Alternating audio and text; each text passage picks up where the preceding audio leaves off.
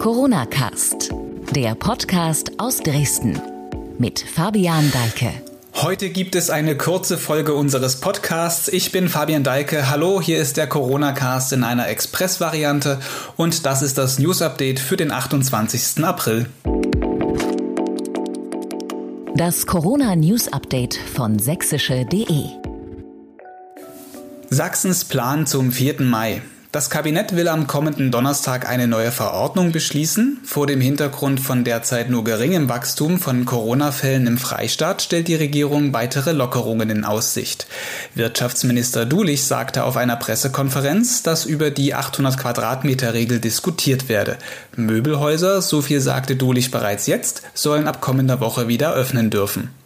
Kultusminister Christian Piwarz äußerte sich zu weiteren Schritten an Schulen. Er sagte, Ich bin dem Kabinett sehr dankbar, dass wir uns heute darauf verständigt haben, dass wir ab dem 4. bzw. ab dem 6. Mai diese Stufe 2 an den Start bringen können, dass jetzt in einem weiteren Schritt die Vorabschlussklassen wieder an die Schulen gehen. Das betrifft am Gymnasium die Klassenstufe 11, an den Oberschulen die Klassenstufen 9 beziehungsweise 8, wenn es um den Hauptschulabschluss geht. Und wir werden auch die Klassenstufe 4 an den Grundschulen ähm, ab Mittwoch wieder an die Schulen gehen lassen können. Die Öffnung von Kitas ist noch nicht vorgesehen, aber immerhin dürften Betreiber einzelner Stellen, etwa Tagesmütter, ihre Dienste wieder anbieten.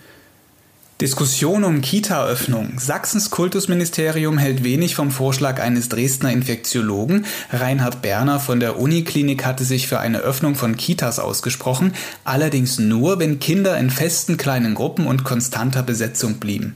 Berner rechne unter diesen Umständen nicht mit einem sprunghaften Anstieg von Infektionen. Widerspruch bekommt der Forscher von Sachsens Politik.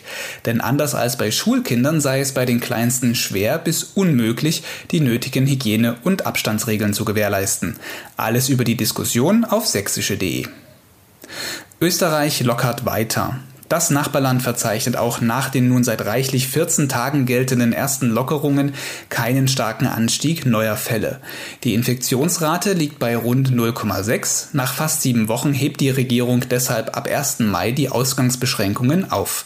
Jetzt gelten verstärkt Abstandsregeln. Anfang Mai dürfen auch alle Geschäfte sowie viele Dienstleister wieder öffnen.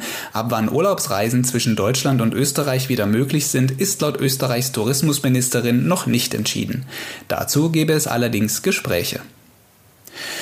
Experten erwarten Wanderboom. Wenn nicht nach Österreich, dann eben in Deutschland. Für viele könnte in Zeiten der Corona-Pandemie der Sommerurlaub zu einem Wanderurlaub werden. Experten erwarten deshalb eine Art Boom in den kommenden Monaten.